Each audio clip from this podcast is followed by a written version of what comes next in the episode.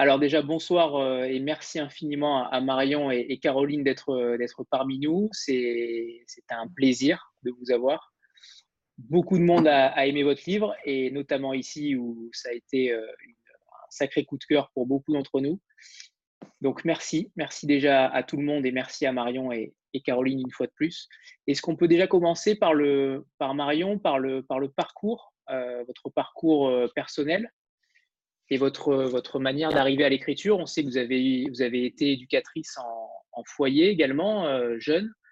Euh, est-ce que vous pouvez nous expliquer un peu déjà votre parcours, parcours de vie euh, oui, oui, bien sûr. Alors, moi, j'ai commencé à écrire toute petite, vraiment enfant. Et c'était un peu un rêve d'être écrivain un jour. Mais bah, comme beaucoup de gens, on m'a dit c'est super, continue, mais qu'est-ce que tu veux faire comme vrai métier? Donc, euh, j'ai fait des études de lettres, puisque c'était quand même ce qui m'intéressait le plus, les, livres euh, et, tout ce qui était autour des livres. Et, euh, par la suite, j'avais cette envie d'être éducatrice spécialisée qui me, qui me, taraudait quand même pas mal. Donc j'ai pris ce virage-là. J'ai été pendant une, une petite quinzaine d'années éducatrice spécialisée dans pas mal de secteurs différents. Mais j'ai jamais arrêté d'écrire donc, il y a eu des périodes où j'écrivais plus ou moins. Euh, et euh, de temps en temps, à peu près tous les dix ans, j'envoyais un manuscrit. Euh, donc, les premiers n'ont pas, pas du tout été retenus et aujourd'hui, j'en suis assez contente parce que je pense qu'il y avait vraiment beaucoup, beaucoup de travail. et puis, c'est en 2012 que j'ai envoyé le, premier jet de Frangine à un éditeur qui a tout de suite accroché. Euh, qui était, c'était dans une collection euh, jeunes adultes, on va dire. Et hum, je ne pensais pas au départ écrire pour la jeunesse euh, et, j'ai découvert cette collection qui allait bien au-delà de la jeunesse, qui à mon, sens était vraiment une collection très ouverte. Et, à partir de là, ben voilà, ça s'est plus arrêté. J'entends, plus. J'entends plus personne. Pardon, c'est moi, c'est moi, c'est moi, oui, j'avais le, le, micro coupé. Euh, Caroline, je, ne sais plus si vous étiez l'éditrice de, de Marion sur l'été circulaire. Alors, Marion est arrivée. Quand je suis arrivée, en fait, Marion avait le texte de Marion était déjà pris chez Albin Michel et on a fini. Euh, il est sorti quand moi j'étais là. Et donc, c'est moi qui ai suivi le texte avec Marion euh, sur le, toute la vie de ce texte-là. Et puis, et puis après, on a fait Vanda ensemble, où là, j'étais éditrice de Marion sur Vanda. D'accord. Alors, euh, est-ce que vous pouvez déjà nous, euh, si l'une d'entre vous peut nous pitcher le, le, le, livre euh, Vanda en l'occurrence? Vas-y, ça c'est toi. c'est ton job. bien meilleur. On peut faire une comparaison des deux aussi. Bah, je pense qu'on dirait plus ou moins la même chose, mais c'est euh, l'histoire d'une jeune femme qui vit, enfin jeune, bah, pas si jeune non plus, mais euh, voilà, on va dire d'une jeune femme qui vit seule avec son petit garçon de 6 ans, Noé. Euh, c'est une jeune femme qui est dans une forme de galère sans être dans la misère. Hein. Elle, a du, mal à joindre les deux bouts. Elle est à, à, la limite de la marge, la marginalité. Et elle vit dans un cabanon sur une plage avec cet enfant. Elle est femme de ménage dans un hôpital psychiatrique. Et dès les premières pages, en fait, on, assiste au, retour en ville de Simon, qui, a été son mec un temps euh, auparavant et qui se trouve être le père de Noé, mais il n'était pas au courant.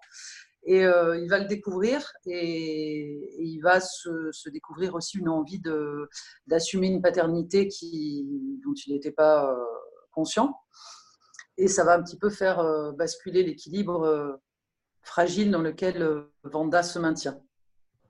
Voilà. Tu t'ajouterais quelque chose, Caro? Non, non, non, c'est exactement ça. Et enfin, c'est, enfin pour moi, c'est l'arrivée de Simon, c'est le, le, on va dire le, la poussière qui se met dans le rouage et qui d'un seul coup, d'un seul coup, va entraîner Vanda dans un certain nombre de choses et puis les choses vont se mélanger aussi avec ce qu'elle vit par ailleurs au niveau social, au niveau de sa vie, au niveau euh, et en fait euh, ça va être le déclencheur de, on va dire pas d'une chute parce que c'est pas ça, mais en tout cas d'un déséquilibre et euh, et elle qui avait tout construit et qui tenait tout les choses pour moi tant qu'elle le pouvait, Et là, à ce moment-là, il y a ça qui arrive et elle se met à plus vraiment pouvoir contrôler. C'est ce qu'on découvre au fur et à mesure, il me semble. Je. Si tu n'es pas d'accord, Marion. Euh, oui, oui, tout à fait. Sandra, vas-y si tu veux rebondir. Oui, euh, bonsoir Caroline et, Marion. Euh, je voulais poser une question à Caroline. Qu'est-ce qui vous a plu Qu'est-ce qui vous a interpellé Qu'est-ce qui vous a plu dans le travail autour de, Vanda Qu'est-ce qui vous a plu finalement dans l'accompagnement de ce roman, véritablement? Dans le travail avec Marion? Bah, Avec Marion, on travaille assez simplement. En fait, moi, elle a, terminé son texte, elle me l'a envoyé. Et puis après, c'est. Euh, moi, moi, je suis que le, On va dire, je suis que le miroir. Et en général, je lui dis voilà, on, avance, je peux avoir des questions, des. Euh, et qui permet à Marion, elle, d'avancer. Enfin bon, en général, quand je dis un truc, elle le sait déjà et elle n'a pas besoin de moi. Mais, mais je pense que je fais cet effet miroir, en fait, qui permet à l'auteur de d'affiner des choses dans le texte ou, euh, ou de les développer ou d'en retirer ou voilà. Mais euh, il me semble je sais pas comment toi Marion tu as vécu ça de ton côté mais c'est un, vraiment un dialogue en fait. Ouais mais je trouve que c'est très juste quand euh, quand Caroline parle d'effet miroir c'est à dire que souvent la, je me rends compte que ce qu'elle va me c'est à ça qu'on se dit qu'on on est avec un éditeur avec lequel on est bien, c'est euh, que ce qu'elle me renvoie en général, effectivement, ce sont des choses que je pressentais, que j'avais pas forcément euh, complètement réalisées ou peut-être pas voulu voir, mais c'est des petites choses où elle va, elle va avoir un œil extérieur et, euh, me, permettre de, débloquer, de débloquer quelques, certaines choses sur le texte. Mais euh, au-delà de ça, il y a aussi euh, ce dont elle parle pas, c'est son enthousiasme. Ça, c'est très porteur quand même. C'est-à-dire que quand, quand à la lecture du texte, euh, tu me renvoies que c'est super, que ça, ça fonctionne super bien, que les auteurs, on a vachement besoin aussi d'être assurés. Et l'éditeur, c'est aussi le premier lecteur qui va nous, nous, rassurer sur la, validité d'un texte, sur l'intérêt d'un texte. Donc ça, ça joue quand même. Oui, puis en fait, quand j'ai reçu, quand, Marion me l'a envoyé, comme forcément, comme tout nouveau texte, un auteur qui arrive, ben, on a toujours un petit moment où on est un peu comme ça, en se disant j'espère que j'ai autant aimé que le précédent. Et quand j'ai eu Vanda, euh, c'était absolu, je ne me suis pas posé de questions. Il y avait des ajustements que Marion a fait par la suite, mais on était vraiment dans l'ordre de l'ajustement. Le texte était là, les personnages étaient campés, l'histoire, et ce que ça voulait en dire, et tout était déjà là en fait. Au, moins, je n'ai pas servi à grand chose en fait. non, mais, non, mais ce que je veux dire, c'est que non, mais c'était, c'était, le texte était là. Ton texte, il était déjà, euh, il était déjà à 90% là, et après, c'est des ajustements, des, choses que tu as affinées, sur lesquelles tu es revenu. Ou, euh, et, euh, mais, mais tes personnages, tu les avais déjà? Hmm. Oui, oui, il y avait la voix que tu cherchais un peu au départ, mais c'est c'était euh, une grande partie de ce que vous pouvez lire aujourd'hui était déjà présente dans la version que j'ai eue, la toute première. C'est une grande preuve d'humilité, euh, Caroline, que vous faites là. Pourquoi? Bah Parce qu'en principe, un éditeur euh, cherche davantage à mettre son travail en valeur. Donc, c'est beau, je trouve, je trouve ça original et plutôt beau. Non, mais moi, mon travail, en fait, non, mais c'est vrai, très sincèrement, quand je dis mon travail, c'est de faire effet miroir, c'est vraiment ça. Et après, ça passe de la, discussion, un échange. Après, avec ma, voilà, on se comprend bien avec Marion quand je lui dis ce que moi j'ai senti. Euh, on a un langage qui est commun aussi, on a une sensibilité commune en fait. C'est ça aussi qui fait que je, publie Marion, c'est qu'on a vraiment une sensibilité commune. Donc quand je rencontre son texte, c'est des choses qui me parlent et, euh, euh, je pense que je suis un peu moins. Enfin voilà, je, je me trompe pas quand je pose certaines questions à Marion de choses où elle n'a pas été, où elle a voulu aller, ou, voilà, ou quand j'ai. Mais c'est tout. Moi, mon rôle, il est, euh, bah, il est, il est à permettre à l'auteur d'aller au bout, en fait. Mais c'est tout. Et j'ajouterais aussi que euh, moi, je, pense que j'ai plutôt tendance à moins en écrire que trop. Il y a des auteurs, ils en écrivent beaucoup, et l'éditeur, son travail va être un peu de trier, de d'élaguer tout ça. Euh, moi, c'est plutôt l'inverse. C'est plus à l'os. Et puis, euh, Caroline va plus me dire bon, là, tu peux, tu peux en dire un peu plus ou développer encore un petit peu. Donc, ça va, c'est aussi des suggestions. Et c'est donc oui, au final, c'est moi qui voilà, ça vient de moi, mais il y a le, petit coup de petit le petit, petit truc qui vient dire là, moi j'ai envie d'en savoir un peu plus sur tel personnage ou creuse un peu plus cette situation parce qu'en tant que lecteur, on a envie d'en savoir plus ou de, de sentir que tu prennes le temps de, de décrire telle ou telle chose. Et ça s'est ressenti notamment dans l'absence de dialogue, quasiment ou très peu de dialogue. Est-ce que c'est une volonté euh, de votre part ou euh, ah, vous avez tendance...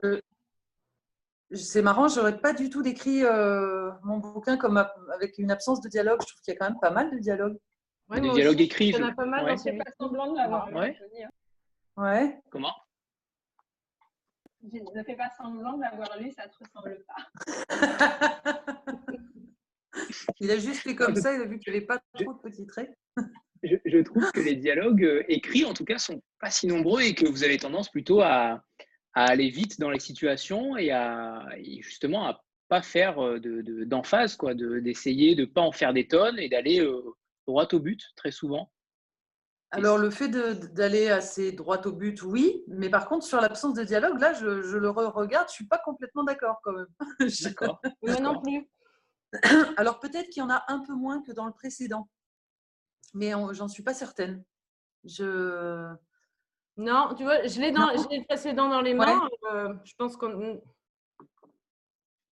Alors peut-être, peut-être que ce qui peut faire cet effet-là, c'est que euh, euh, j'utilise, c'est une, sorte de narrateur extérieur, mais en même temps en focalisation interne. Donc c'est une voix. Donc quand je quand les chapitres sont axés sur Vanda, on, entend presque dans, le, dans, la, dans l'écriture la voix de Vanda, donc presque peut-être comme si c'était un discours intérieur. Pas exactement, mais voilà, c'est ça. Voilà, et, quand c'est Simon, on est un petit peu plus dans, euh, dans une façon de, penser, euh, même dans la langue, qui serait plus celle de Simon que celle de, de Vanda. Donc c'est peut-être euh, pour ça qu'on a cette impression-là, mais je pense quand même qu'il y a des dialogues. ok. Il y a quand même, Anthony, il y a, Anthony, il y a quand même des vraies confrontations euh, euh, entre les, personnages, notamment entre Vanda et Simon. Enfin, il y a des confrontations verbales. Tu as coupé le micro en. Ouais. Mais oui, oui, tu as raison. Hein. Oui, il y a des confrontations verbales, mais j'ai trouvé que c'était si bien mené qu'au final, les dialogues euh, n'étaient pas aussi, aussi présents, en fait. Mais euh, je peux me tromper. Hein. Et je me trompe sûrement parce que l'éditrice et l'écrivain me contredisent. Donc, euh, je me trompe.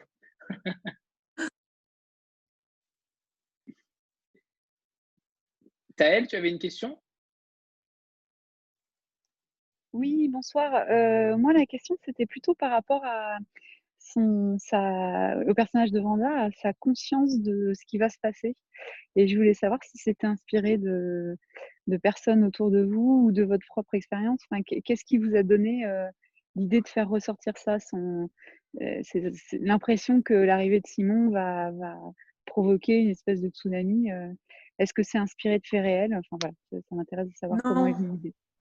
Non, alors non, c'est pas inspiré de faits réels. Enfin, en, fait, moi, quand j'écris, j'utilise des, éléments du, du, réel, de mes expériences, des gens que j'ai rencontrés, de, même d'émotions personnelles, mais en revanche, je fais vraiment de la fiction. Et, euh, mais, euh, mais qui se nourrit d'observations, de, tout un tas de choses, donc ça ne sort pas de nulle part, évidemment. Euh, là, ce dont, si je dites-moi hein, si je me trompe, mais j'ai l'impression que vous parlez de ce moment où elle, où elle verbalise le fait qu'elle sent que ça va, que ça va mal tourner. C'est ça, Exactement. alors là, je pense que ce que je souhaitais en, en, décrivant ça, c'est que, euh, euh, c'est que son anxiété euh, prenne, prenne de la place et crée aussi une, une, une tension pour le lecteur. C'est-à-dire que le lecteur se, se, rende compte que, voilà, ça va pas juste être l'histoire de, cette maman avec son enfant au bord de, l'eau, mais qu'il va se passer quelque chose. Donc je me sers aussi là du personnage pour venir mettre une tension dans le lecteur pour lui dire attention, là ça, va, mal tourner. Euh, et puis parce que je pense que c'est un personnage qui est ultra sensible. Euh, j'ai développé les odeurs, mais je pense que c'est, euh, elle, a un petit côté animal cette femme quand elle, elle renifle les odeurs, quand elle sent son fils, quand elle, elle est dans des choses très d'émotions ressenties.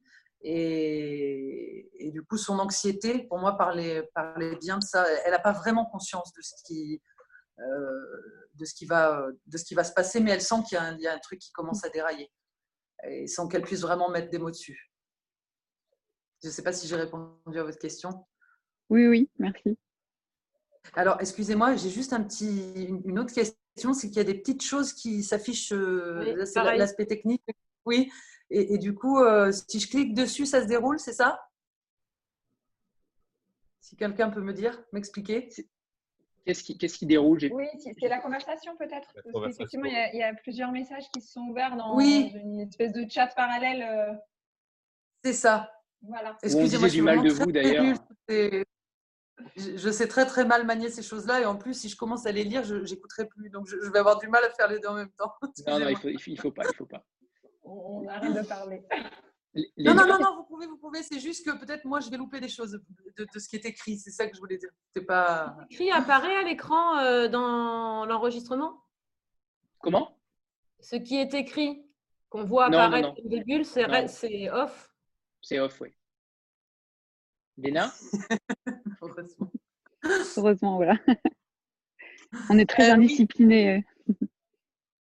Bonsoir, j'avais une question justement, euh, on parlait d'écriture euh, à l'os, sur votre style, la façon dont vous avez travaillé cette langue qui est à la fois brute, crue et qui, qui, permet de rentrer dans la conscience pleine des, des, personnages. Comment vous avez fait pour travailler cette, cette langue-là?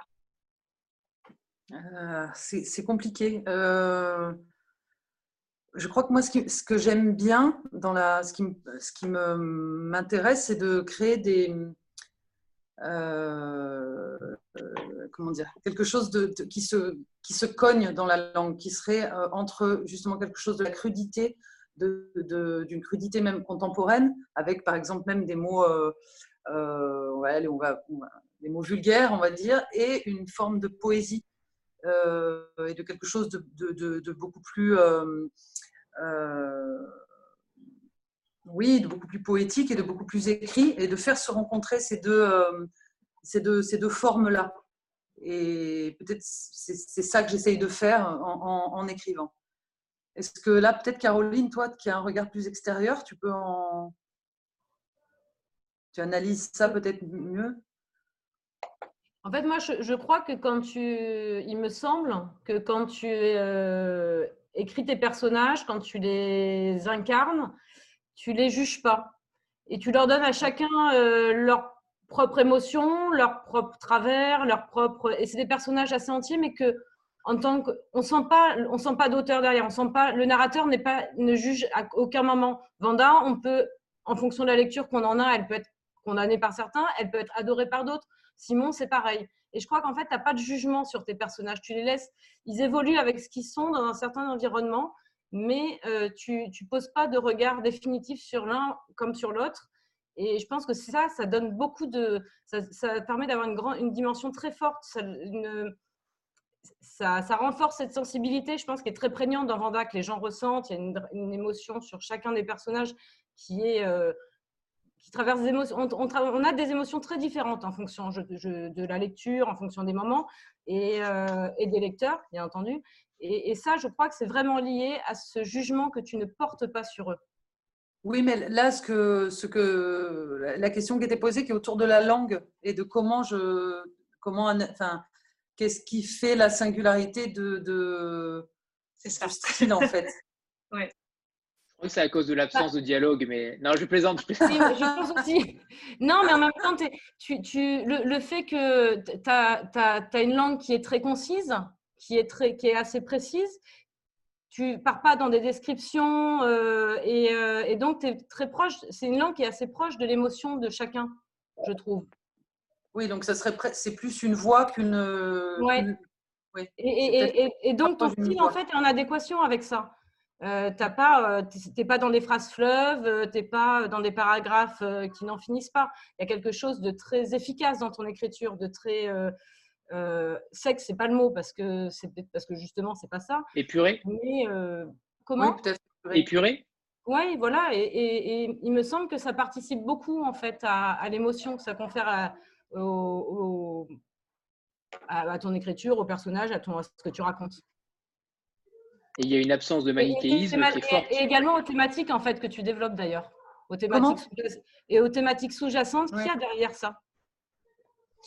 Mais, mais pour euh, par rapport à, à, cette histoire de langue, je pense aussi quand, quand euh, vous, vous, posiez la question de euh, comment est-ce que je travaille ça, euh, j'ai pas forcément toujours conscience de le travailler, mais je sais que par exemple, j'essaie de, à chaque fois que j'ai l'impression de dire un truc euh, un peu banal ou une expression toute faite, je, je, j'essaie de la contourner ou de trouver une autre forme.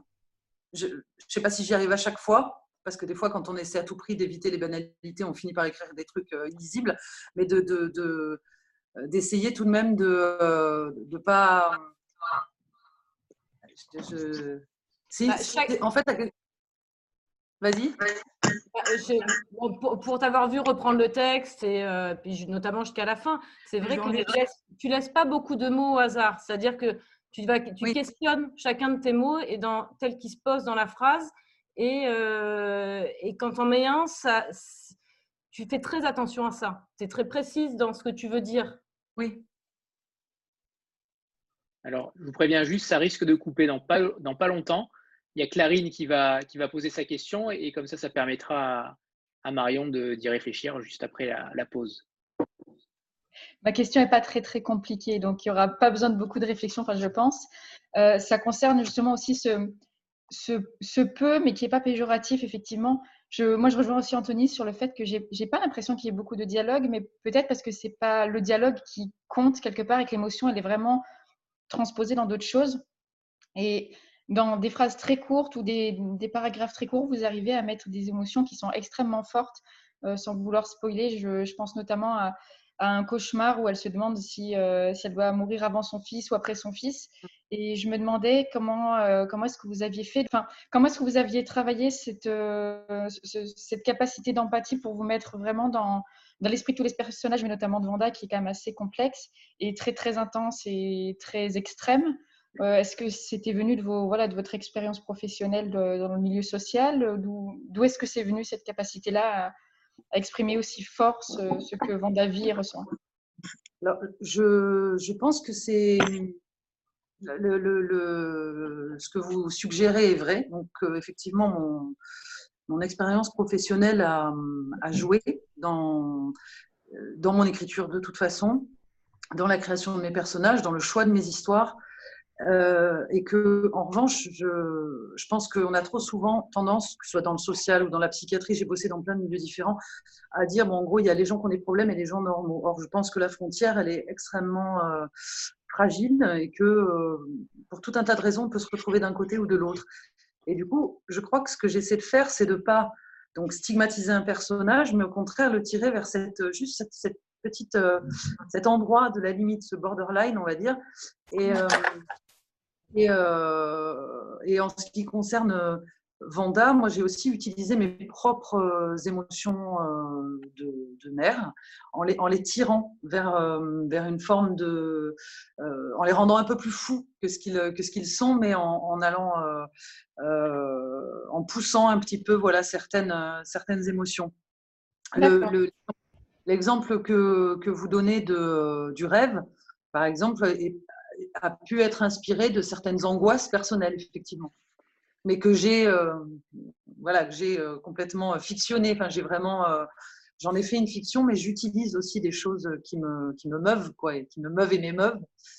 Voilà. Ça, ça, rend quelque chose, voilà, ça, rend un livre qui est vraiment, j'ai pas fini, j'en suis à 51% de lecture, merci Kobo.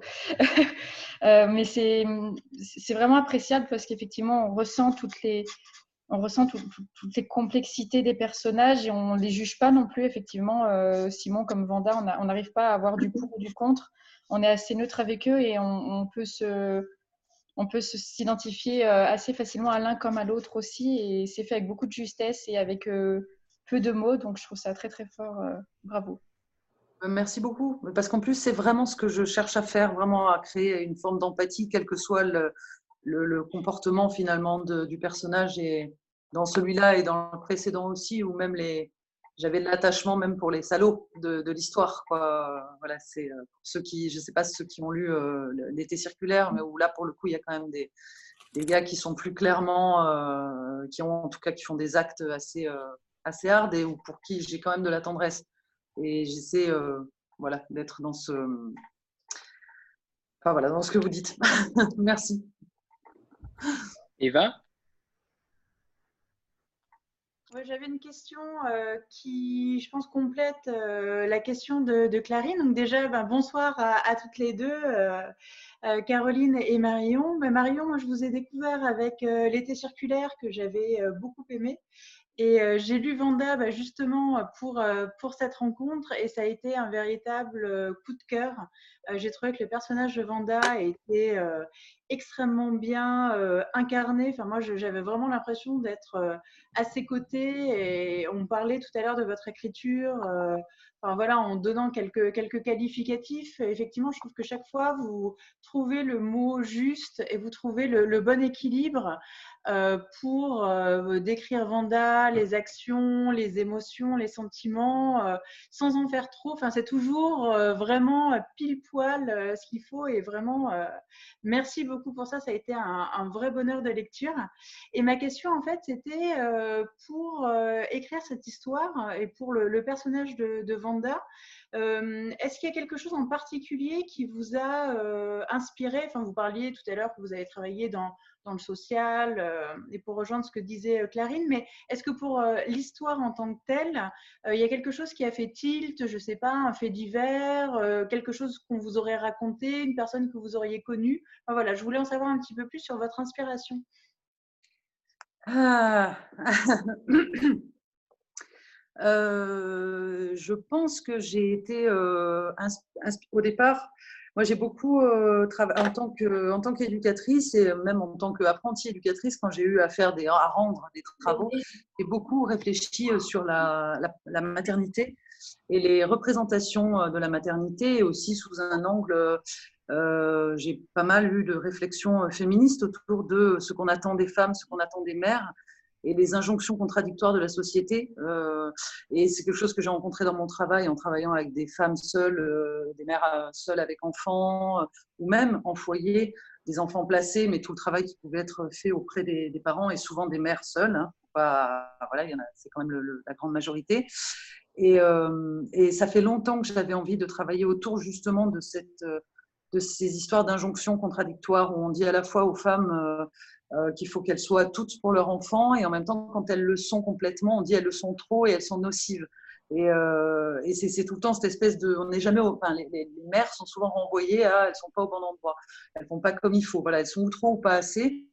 Et cet équilibre là il est extrêmement dur à trouver et on part du principe que tout le monde le trouve que toutes les femmes vont euh, trouver le truc pour être les mamans parfaites et, c'est quelque chose qui me voilà que j'ai en tête depuis longtemps et que je voulais vraiment traiter de cette question là euh, donc, un événement précis, non.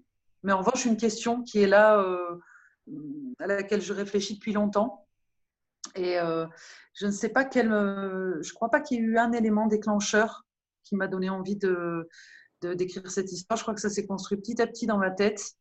J'avais l'envie d'écrire l'histoire d'une mère qui soit un petit peu hors norme, en fait, qui soit pas comme on attend d'elle. Voilà. Et ça, c'est. Et puis, c'est à ce moment-là que c'est venu. Voilà. Jean-Marc? Bonsoir, bonsoir Marion et bonsoir euh, Caroline. Euh, alors moi je suis, je suis, un grand, je suis conquis, euh, alors pas de la première heure, mais j'ai rattrapé mon retard depuis, en fait depuis 100 fois Nidois et puis je suis revenu en arrière là et, et voilà. J'adore, j'ai adoré bien entendu Vanda et je l'ai chroniqué à plusieurs reprises. J'avais eu la chance de participer à une rencontre d'ailleurs au moment de la sortie de Sans foi ni doigt. Je crois qu'on était deux, trois. Euh, je vous avais euh, posé une question et je vais vous reposer exactement la même. Une rencontre publique? Oui, c'était chez ouais, oui, qui, était, qui était très sympa et, et, je vous avais demandé, en fait, d'ailleurs, je l'ai mis un jour dans une chronique, je, vous avais qualifié de, alors, d'auteur surdoué, oui, puis d'auteur transgenre. Et au, sens genre littéraire, et, ça m'avait valu quelques commentaires. Effectivement, c'était malheureux, donc je l'avais retiré. Mais ce que je voulais dire, c'est que vous, passez effectivement, quand on prend Frangine, l'été circulaire sans foi ni loi, et maintenant Vanda, vous, traversez tous les genres. Je sais que vous, vous complaisez, vous êtes à l'aise effectivement aussi bien dans le, dans le Jung, dans le western, dans le, dans, je ne sais pas comment on peut qualifier Vanda, euh, c'était un choix que vous assumiez. Est-ce que vous allez continuer comme ça à, essayer d'être dans, tous ces genres ou est-ce que vous allez euh, continuer un peu plus la trame de l'été circulaire et de, et de Vanda euh, en sachant que même pour des libraires, j'imagine ça doit être un peu compliqué de vous suivre. Et peut-être que le paradoxe, c'est que notamment Sans foi ni loi, que moi j'avais adoré, moi j'ai toujours trouvé qu'il n'avait pas eu l'audience qu'il aurait mérité. Voilà, c'est une question longue, mais les, amis ont l'habitude. Et puis après, j'en ai à peu près 53 autres, mais je laisserai la place aux autres. Non, mais alors moi, je suis tout à fait pour continuer. Euh, le qualificatif de transgenre littéraire me, me choque pas du tout. Euh, j'aime beaucoup l'idée d'écrire dans des genres différents et parce qu'en plus, je crois quand même qu'il y a une vraie cohérence dans mes bouquins et dans mon écriture. Donc, je pense que les libraires, par exemple, à part ceux qui sont encore euh, très carrés sur l'adulte et la jeunesse, sinon, ceux qui connaissent un peu mon boulot, ils font, ils font le lien et, je, pense qu'on retrouve des, euh, c'est au-delà des thèmes, mais des préoccupations de livre en livre, que ce soit en jeunesse ou en adulte. Vous parlez de Sans foi ni loi, euh, il y a un lien évident pour moi entre Sans foi ni loi que j'ai écrit juste avant Vanda et Vanda. On est dans les deux sur la problématique euh, maternelle. On a dans Vanda une mère justement qui est excessivement euh, maternelle et présente, et on a dans Sans foi ni loi une mère qui refuse sa, maternité. Donc, on est c'est quand même des, voilà, des, choses qui se rejoignent. Et finalement, le, fait que ce soit du western ne.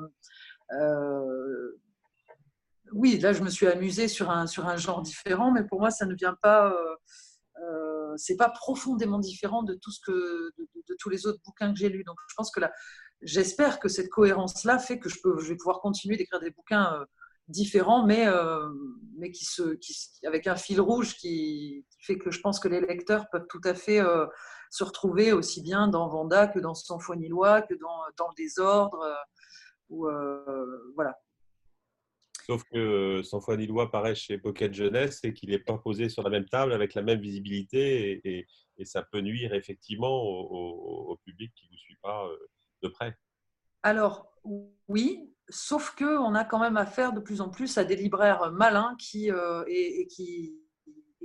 défendent aussi euh, ce, passage entre la, jeunesse et, l'adulte et qui proposent par exemple sans loi sur les deux tables, table adulte et table jeunesse.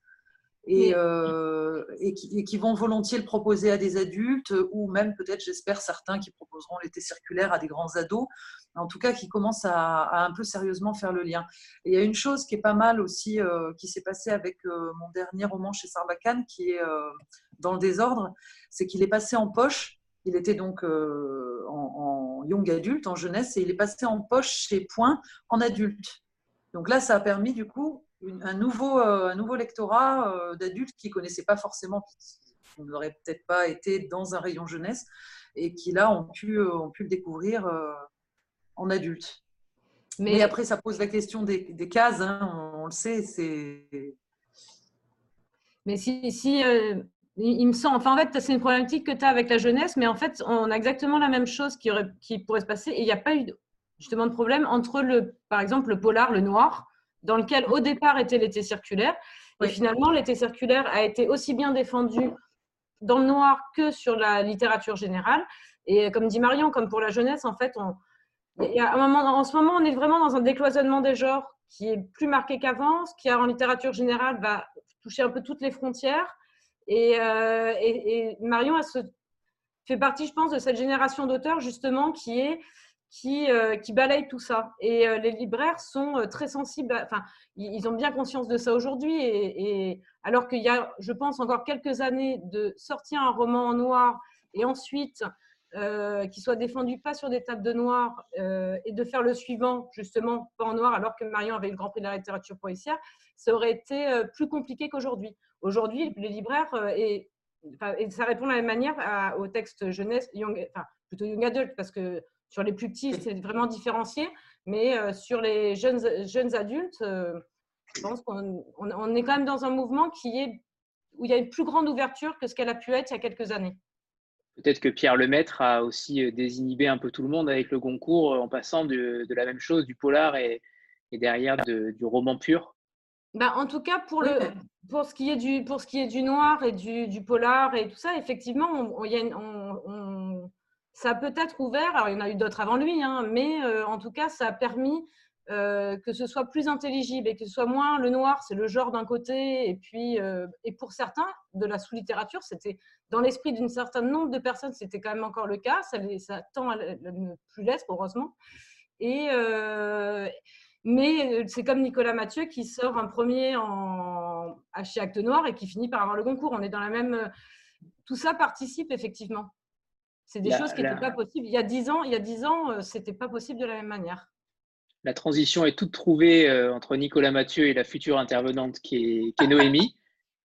Je vois pas du tout pourquoi vous dites ça. C'est à toi. Est-ce que vous m'entendez bien? Tout va bien? Merci. Euh, oui, alors merci pour cette transition euh, rêvée entre l'œuvre de Marion et celle de Nicolas Mathieu que je vénère. Ça n'est une surprise pour personne. Moi, j'avais une question euh, justement sur quelque chose qu'on sentait déjà aussi beaucoup dans ce qu'avait fait Yvan Jablonka il y a quelques années avec Laetitia et qu'on retrouve aussi chez Nicolas Mathieu. Moi, je l'avais senti chez vous avec l'été circulaire. L'idée que les personnages, finalement, sont guidés par une forme de destin comme des personnages de tragédie et qu'en fait, globalement, ça ne peut pas se terminer autrement pour eux que mal. Alors, je voudrais éviter de spoiler ni euh, de raconter des choses qu'il ne faut pas dire à celles et ceux qui n'ont pas terminé, mais dans quelle mesure vos personnages obéissent-ils ou, doivent-ils composer avec une forme de destin qui fait qu'ils n'échapperont jamais ou qu'ils ne sortiront jamais de ce, de ce plafond qui pèse sur eux, de, ce, de cette chape qui pèse sur eux? Est-ce est -ce que c'est est-ce que c'est volontaire chez vous? Est-ce que ça répond à une forme de nécessité, de, colère sociale pour se battre contre ces plafonds-là, ces chapes-là? Enfin, je, m'embrouille peut-être un petit peu, mais voilà. Si... Non, t'embrouillez pas du tout. Je trouve que la, question est, elle est vaste, elle est complexe. Et du coup, c'est pas forcément euh, évident d'y répondre. Euh, en plus, moi, je suis beaucoup moins euh, nourrie de sociologie que Nicolas. Je suis euh, beaucoup plus en prise avec justement peut-être la réalité sociale que j'ai pu vivre dans mon travail ou, par mon engagement, enfin des choses, euh, euh, alors que lui, il a vraiment un, un, bagage de sociaux qui va l'aider à en parler quand, quand on lui pose ce genre de questions. je pense que la question du, du, plafond de verre et de, et de, la tragédie, je pense que c'est quelque chose que j'ai réalisé dans mes bouquins assez tardivement. je pense que c'est avec Dans le désordre. Euh, euh, où, quelqu'un a fait une critique de ce bouquin en, le décrivant comme une tragédie grecque. je me suis rendu compte qu'effectivement, peut-être parce que j'avais été nourrie par les tragédies grecques aussi, que j'ai adoré, euh, il y avait quelque chose de cet ordre-là, de les, personnages vont vers, vers un destin qui va de toute façon, il y a un moment où ça va mal se passer. À, la, différence que j'ai quand même l'impression, en tout cas pour ce qui est de l'été circulaire, que j'ai laissé une note d'espoir. C'est-à-dire qu'il y a des choses qui ne bougent pas, mais, euh, mais il y a quand même la possibilité de, euh, de, de, je sais pas, je laisse une petite, une petite touche d'espoir. Tout n'est pas, tout pas euh, foutu, figé, parce que sinon, si on part de là, bah, sais pas, c'est moi qui m'embrouille, vous voyez, votre question est très bien, mais c'est moi qui m'embrouille. Euh, je, Oui, mais est-ce que... Pardon, allez-y. Est-ce que ça explique aussi, est-ce que ça explique aussi d'une certaine mesure la violence qui se traduit physiquement euh, de la part des personnages masculins dans, les, dans l'été circulaire, féminin euh, avec Vanda Oui, alors moi je pense que la violence, elle vient, elle vient s'exprimer quand on n'a pas les mots. Et euh, la plupart du temps, euh, bah oui, c'est aussi une question d'univers, de milieu. Quand on n'a pas appris à dire les choses, euh, on finit par envoyer des points. C'est une forme d'impuissance, la violence. Donc, elle vient aussi d'une situation subie, d'un écrasement. ouais, quand on a un pied sur la figure et à un moment où on a, voilà, le, mouvement pour, pour se libérer, c'est de, de cogner, c'est de, Et, euh, et c'est des personnages qui, à un moment donné, qui n'ont plus d'autres outils que de, que de basculer dans la violence. Et c'est aussi en réponse à la violence sociale qui se prennent euh, quotidiennement. Quotidiennement, voilà, d'accord. Ouais. je ne sais pas si j'ai répondu complètement à la question. Très bien, merci. J'ai une petite question concernant la fin. Alors juste, déjà, je voulais vous dire, Marion, que j'ai beaucoup aimé votre livre, que j'ai lu en numérique, et vous êtes le premier livre que je lis en numérique. Donc, euh, rien que pour ça, je vais me rappeler de votre livre pour longtemps. On remercie Claire, d'ailleurs. Et on remercie Claire au passage. Et, euh, je peux juste vous poser une question. Vous l'avez lu en numérique à cause du confinement ou par... Euh, là, c'est parce que c'était dans le cadre de cette rencontre. Claire nous l'a envoyé, nous l'a envoyé cette semaine. Donc, je l'ai fini hier. Et est-ce que quand vous l'avez écrit, vous saviez comment il allait se terminer ou c'est au fur et à mesure de l'écrit, de du récit que vous avez, euh, vous avez, enfin, vous avez euh, écrit cette fin, imaginé cette fin? Ou une série Netflix ah, C'est une bonne question. Non, c'est une bonne question parce que j'ai hésité sur la fin. Euh, je savais que ça allait se finir mal, ça c'était sûr. mais j'ai eu un, temps de réflexion. Euh, non, j'ai pas su tout de suite. Peut-être Caroline s'en souvient mieux mais je crois que j'ai longtemps hésité et entre autres, euh, je, je, ne savais pas lequel. Enfin, il ne faut pas spoiler. Non, c'est là, ouais. Ouais. On va surtout, va surtout pas dire que. On pas spoiler si tu continues le. On va surtout pas dire que Vanda a été euh, enlevée par des extraterrestres à la fin du livre. On dit surtout pas. Mais pour essayer de, de faire comprendre sans, euh, sans divulgacher pour les autres, j'avais aussi imaginé la solution inverse. Et moi, moi en fait, je n'ai pas eu, moi, cette verse ça. Ah non, mais c'était juste dans ma tête. Oui, non, non, mais et en fait, moi, quand on en a, enfin, quand je l'ai eu et qu'on en a parlé, en fait, c'est vrai que autant on a, on a, pu rediscuter de la fin pour X raisons, mais autant j'avais pas cette autre possibilité. Oui, ça, ça a vraiment fait partie de mes prises de tête avant. Euh, voilà. D'accord. Et en fait, c'était évident que c'était comme ça que ça avait plus de sens pour moi. Guitare? Sinon, c'était plus le même livre, je pense. Oui, tout à fait. Tu racontais pas la même histoire. Oui, bonjour. Alors, bonjour Marion, bonjour Caroline, bonjour à tous. Et donc, déjà, dans un premier temps, euh, moi aussi, j'ai lu votre livre et euh, une petite merveille. Merci beaucoup. Donc, c'était un pur plaisir de. J'ai été transportée par, euh, par vos personnages, Vanda, Noé, Simon, enfin tous. Après, il y avait effectivement une réalité euh, sociale euh, qui, se dégage. Et d'ailleurs, vous, en parliez tout à l'heure. Je, je, pense en fait euh, aux manifs, aux gilets jaunes, au petit clin d'œil à l'histoire de Zineb Redouane. Et donc, je me demandais comment avez-vous eu l'idée, on va dire, d'introduire ces, ces événements en fait qui créent polémique finalement est-ce que c'est, euh, est-ce que c'était une idée que vous aviez euh, déjà euh, avant même de commencer à écrire le livre, ou est-ce que ah, je vous entends plus. Non, je vous entends plus. Non, ça a coupé. Ah. Elle s'est déconnectée. Alicia, du coup, le bonheur des uns fait le. C'est ça l'opportunisme. Bonsoir à tous et, euh, merci d'être là, c'est passionnant. J'ai adoré euh, ce, roman, je l'ai dévoré en un jour et demi. Euh, j'ai deux questions. Vous m'entendez? J'ai perdu la connexion. Ah mince. Ah. vas-y, vas-y. Je, je, vais du coup d'abord répondre à la première question. Ouais. Euh, alors pour moi, c'était une évidence que de toute façon, le contexte social, il fait de toute façon partie du roman. Donc, euh, utiliser euh, ce, qui se, ce qui se joue à ce moment-là, c'était évident. la violence policière, c'est quelque chose qui me, enfin, voilà, c'est pas anecdotique. Euh, donc dans mon quotidien, c'est quelque chose qui me, qui me préoccupe. Euh, donc, et, les manifs de Gilets jaunes et la violence avec laquelle ils ont été réprimés pendant des semaines et des semaines, c'est quelque chose qui m'a de, toute façon révolté. Donc je voulais introduire ça, c'était assez évident pour moi que ce serait introduit, mais pas forcément sous le traitement même des Gilets jaunes, parce que le mouvement lui-même, je le connais assez mal. En revanche, la répression, euh, elle était sous mes fenêtres. Et Zineb Redouane, par exemple, euh, c'était une femme qui vivait à Marseille, donc ça s'est passé à, deux rues de chez moi. Je ne peux pas ne pas. Euh, euh, je suis évidemment perméable au monde. Et, et, alors là, encore plus, ça se passait, voilà, ça se passait en bas de mes fenêtres. Donc, donc oui, ça a, nourri, ça a nourri mon texte et c'était une évidence et une urgence aussi de parler de ces choses-là.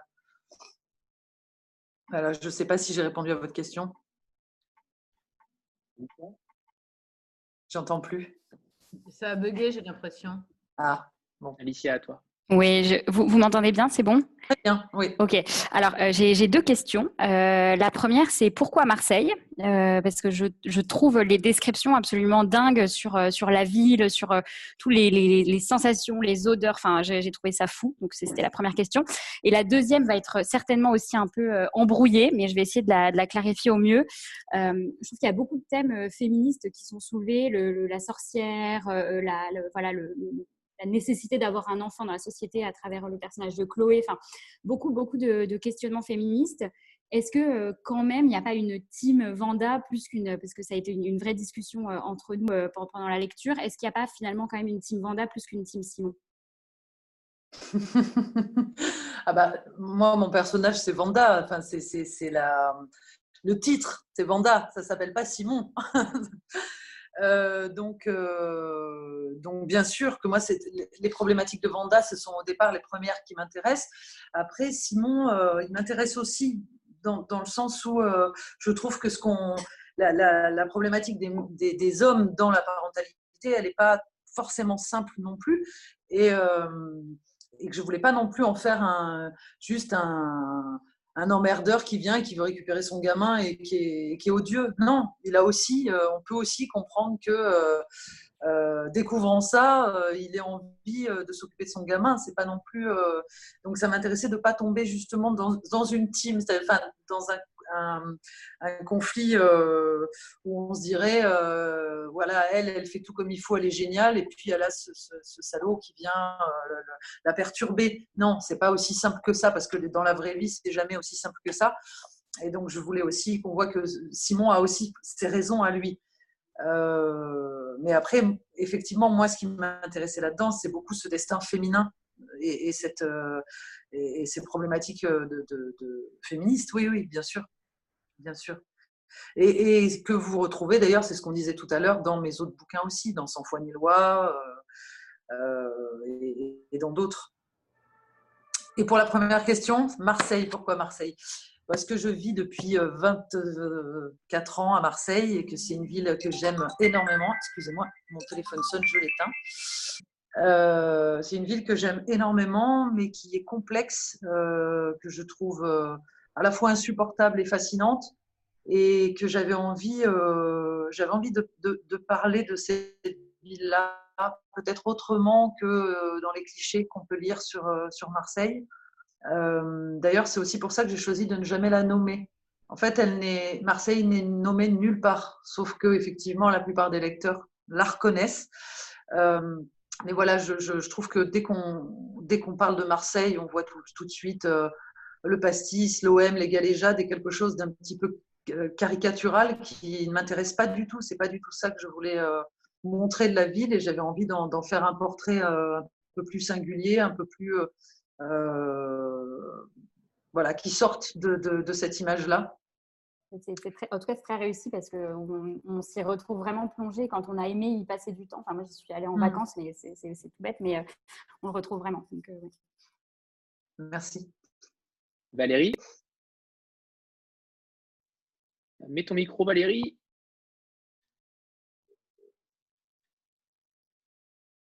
non. Excusez-moi. Euh, je, je n'ai pas lu votre livre encore. J'ai lu une chronique qui a été faite euh, par des lecteurs sur Instagram. Mais d'après ce que vous dites, de ce qui a été dit depuis le début, euh, en fait, j'ai l'impression que le contrepoint, je vous découvre, hein, donc vous me direz ce que vous en pensez, si, si je suis juste. Euh, je, crois que le contrepoint de, tout ce que vous écrivez, c'est vraiment euh, une matière sociale. C'est-à-dire mmh. que, est-ce que vous vous définissez comme un écrivain euh, social, comme on pourrait dire que Ken Loach était un cinéaste social, ou bien est-ce que vous êtes vous pouvez sortir de ça de façon délibérée et très facile parce que un jour vous aurez vraiment envie d'écrire autre chose ou est-ce que c'est vraiment quelque chose qui est primal, qui est quelque chose, enfin, qui est, qui est primordial pour vous? Alors, je pense que c'est important pour moi, oui, parce que, parce que la, question, la question sociale, la question des injustices, la question de. C'est prégnant, c'est là. Ça, peut-être encore plus dans la période qu'on vit, que je trouve qu'il y a une période de plus en plus complexe et, dure. mais il m'est arrivé d'avoir des bouquins qui le sont peut-être un petit peu moins, quoique, je réfléchis, c'est pas sûr. Le prochain que je suis en train d'écrire est peut-être un peu moins euh, euh, sur des questions sociales. Mais je trouve ça difficile en fait parce que. Ouais, aide-moi, Caro. en fait, c'est marrant cette réflexion parce que tout à l'heure, quand on justement il y avait la question du lien euh, ou pas entre tes différents, le fait que tu sois dans différents mmh. genres, entre et en fait, je, il me semble moi aussi que pour le moment, et après tu en feras ce que voilà, tu as des dizaines d'années d'écriture devant toi, donc tu en feras, tu verras après, mais en tout cas pour le moment quand même, je pense que la préoccupation sociale, un certain nombre de thématiques sociales sont euh, sous-jacentes à tes romans. Oui, mais parce que pour moi, le, euh, le, social, c'est l'humain. Oui. Donc, comme je mets en scène des humains, forcément, il y a, y a, du social parce que parce qu'on est dans la matière humaine. Oui, parce que mais mais tu mais l'humain tel que parce que tu conçois l'humain et ta vie et euh, j'imagine et un certain nombre de choses à travers aussi ces préoccupations-là. Il me semble. Euh, certains auteurs euh, peuvent avoir une vision de l'humain qui va être essentiellement intimiste sur des ressorts affectifs, par exemple, mais qui vont être complètement déconnectés de la, société. Ça ne va pas rentrer autant en compte. Il me semble que tes personnages, que ce soit, que Vanda, que ce soit l'été circulaire, sans foi ni loi, euh, il y a quelque chose derrière qui les porte, qui va être comment ils s'inscrivent à un moment donné, à un instant T dans la société dans laquelle ils sont. Et donc, ils sont pas, ils sont, on ne peut pas les sortir de là. Ils, sont, ils font partie parce que c'est ta manière, il me semble, de, pour le moment en tout cas, de concevoir euh, ce que tu as à dire en fait. Je, pense aussi, en fait, je crois. Euh, mais le prochain, c'est un huis clos sur un voilier.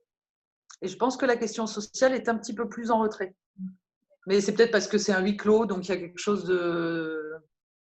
Bon, enfin, lié quand même un petit peu la question sociale. Pas non plus. Euh, mais peut-être un petit peu moins. Mais oui, oui, je pense que c'est assez juste. Pour moi, c'est un.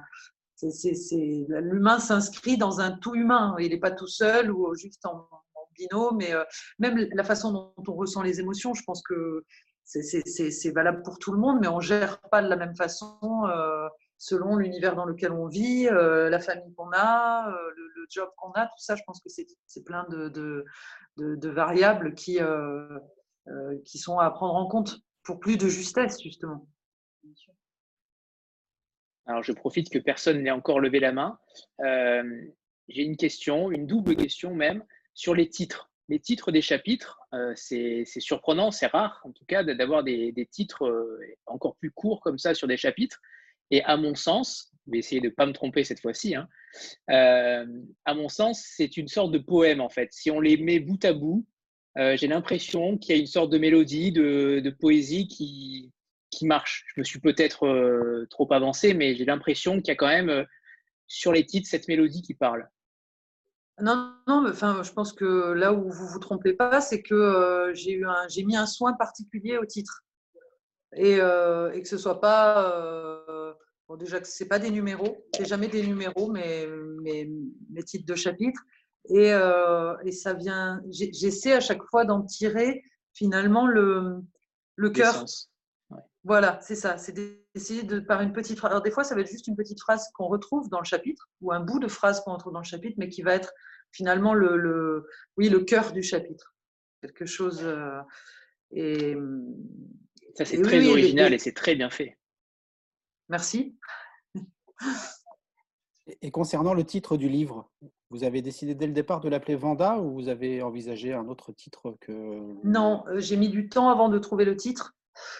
Et euh, ne serait-ce que parce qu'en fait, pendant une bonne partage, c'est vraiment, je vous donne les, détails de cuisine. Hein. Mais pendant longtemps, il a... Vanda ne s'est pas appelée Vanda. Elle avait un autre prénom, mais ça n'allait pas. Je savais que ça.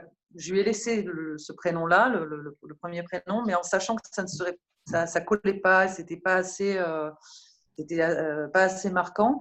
Et, et, et, quand j'ai trouvé Vanda comme prénom, là, c'est devenu assez évident que ce serait le titre. Voilà. Ça, ça fait partie des choses aussi dont on a discuté avec Caroline. Je me souviens plus s'il y avait un, oui, il y avait un titre de départ, mais qui était... il y avait cabanon, il y avait des choses, mais qui n'étaient pas signifiantes en fait. Oui, qui étaient c'est des titres de travail, c'est-à-dire que je, voulais effectivement que ce soit parce que j'ai un document, il faut qu'il ait un nom, donc je mets pas juste roman. Donc voilà, j'avais et je vois quelqu'un là qui a proposé Tanger. Et euh, Tanger, euh, je, pense que ça avait pu me traverser parce que c'est comme une espèce de but qu'elle, euh, enfin, voilà, c'est son rêve, son fantasme, c'est la ligne de fuite, Tanger, mais ça, ça décalait trop. Ça aurait été réducteur, je pense. Voilà, ça réduisait à, quelque chose alors que quand on en avait parlé, on avait fini par se dire, ben oui, en fait, l'important dans cette histoire, c'est l'histoire de cette femme-là il y a Simon, il y a Noé, euh, mais, euh, mais c'est elle le, le, cœur. Et en plus, j'aime bien les titres courts, je crois. Après, peut-être j'aurai des moments où j'aimerais autre chose, mais euh, je trouve que le titre court, il a quelque chose d'un peu, d'un peu percutant, d'un peu. Ça vous va à ravir. Comment? Ça vous va à ravir. Taël oui, moi j'avais une question sur la place de la musique, euh, parce que, euh, alors j'ai pas fini le livre, hein, mais au début il y a quand même euh, cette ambiance musicale sur la page et je voulais savoir si ça tenait une place particulière dans votre vie à vous. Et est-ce que vous écoutiez de la musique quand vous écrivez? Alors, j'écris. ouais, alors quand j'écris en, vrai de vrai, je préfère le silence. mais j'écoute beaucoup de musique. Euh, et, les références musicales euh, sont rarement anodines dans mes bouquins. Déjà, j'en mets pas mal. Mais je pense un petit peu comme des bandes son, ce qui me fait penser aussi que euh, la, première collection dans laquelle j'ai écrit trois romans, donc chez Sarbacane, qui était la collection Exprime, chaque début de, roman avait une bande son. Et dans tous les romans de la collection. Et j'avais un peu pris cette habitude-là, et c'est quelque chose. puis ça m'allait bien, parce que je trouve qu'effectivement, c'est intéressant d'écrire des scènes où on imagine la musique dessus mais aussi parce que quand j'écris, je vois vraiment des scènes un petit peu comme au cinéma. je, les, vois en action, en fait. Euh, et, euh, et, puis parce que ça parle énormément, la musique, ça dit beaucoup d'une euh, d'une époque, d'un milieu. Pareil, c'est voilà, selon les groupes qu'elle va écouter, hop, on identifie. je, je, dans, dans, le début, je ne sais pas si vous avez lu L'été circulaire? Oui. Oui, il y, a ce morceau-là de, Gala qui passe en boucle et, euh, qui, je pense que qui, a vécu les fêtes foraines de petits villages voit instantanément en entendant euh, euh, Free from Desire, ça, parle tout de suite, voilà, ça vient dire des choses et je trouve que la, et d'une époque et de, et du, de, ouais, du lieu, de, de, plein de choses. Quoi. Donc là, ouais, quand elle écoute du vieux rock, euh, c'est des titres que j'adore. Hein, évidemment, j'ai pas mm. mis des trucs. Euh, euh, oui, ça, ça, ça, vient aussi parler et de sa génération et de, et de ses goûts et de ses potes. Léna? Oui. Euh, Vanda fait partie de ces, héroïnes qui, euh, qui, nous marquent, qui nous hantent. Euh, on a l'impression, une fois avoir refermé le livre, qu'elle est là, toujours. Elle, rôde, elle rôde dans, la pièce et dans notre esprit. alors, je voulais savoir déjà combien de temps avait duré l'écriture? Et, la cohabitation aussi avec ce personnage. Et, si pour vous auteur euh, c'était pas trop difficile finalement de euh, euh, ben de, laisser euh, Vanda comme ça repartir. Quand on a vécu une relation aussi forte avec une héroïne comment on vivait cette, ce, ce, départ là en fait? Alors le, comment on vit ce départ là eh ben c'est elle, elle se met à vivre pour d'autres donc en fait, elle, a une deuxième vie, elle m'échappe, mais elle, euh, elle, se met presque à avoir une existence sans moi, et, ça c'est assez magique. parce que les, retours, qu'ils soient positifs ou négatifs d'ailleurs sur le personnage, hein, mais il y, a des, lecteurs ou des lectrices qui ont, qui ont, eu du mal avec ce personnage, et c'est normal parce que c'est pas un personnage tout un bloc, c'est un personnage très ambivalent qui peut aussi créer du rejet, et, et, c'est finalement là qu'elle se met vraiment à vivre en fait quand elle est plus avec moi. Donc c'est aussi très très positif. Et puis souvent, quand j'arrive à la fin d'un roman, euh, euh, il y en a d'autres qui commencent à s'agiter d'autres personnages qui commencent à s'agiter et qui commencent à me tirer par la manche. Donc ça, ça permet aussi de, de, passer le cap, euh, de, de, les lâcher. Quoi. Hmm. Et, et, sur la durée de l'écriture Ah oui, combien de temps sur la durée? Alors ça, c'est vachement dur parce que on n'est pas, enfin moi en tout cas, je suis pas euh, euh, à mon bureau de telle heure à telle heure tous les jours pendant tant de temps. Donc évaluer le temps réel de travail, je suis incapable de le faire. Mais euh, je dirais que bon, ce, personnage, ça fait pas mal d'années qu'il est là, qu'il traîne, euh, voilà. Et je, je, dirais que euh, peut-être entre le moment où j'ai eu commencé vraiment à, conceptualiser, à construire, et le moment où le, roman est fini, je dirais peut-être un an et demi, deux ans, un an ou deux, je sais pas. Peut-être là, Caroline pourrait. ouais, je dirais plus, tu es plus proche d'un un an, un an et demi que deux ans. Oui. Parce que finalement, l'été circulaire n'est pas si vieux que ça. Donc, Vanda, tu l'avais quelque part, mais. Donc, on disait un an, un an plus d'un an, un an et demi, c'est ça? Oui, moi, je, dirais que les, discussions qu'on a commencé à avoir où tu m'as dit, tiens, ça y est, c'est ça, c'était. Euh, par rapport à la sortie, oui, il y a eu un an et demi, mais en fait, euh, moi, une fois que tu l'as eu et que tu étais mis, ça a été assez rapide, en fait. Pas tu as fait vivre un certain temps, il me semble, avant de vraiment. Euh, donc, tu commençais, mais, mais quand tu t'y es mis, il m'a pas semblé que ton temps d'écriture était si long que ça. Non, mais parce qu'en plus, elles se sont chevauchées avec euh, Abstention de, dans Sans foi ni loi. Mm. parce que j'ai écrit euh, Sans foi ni loi entre euh, l'été circulaire et Vanda.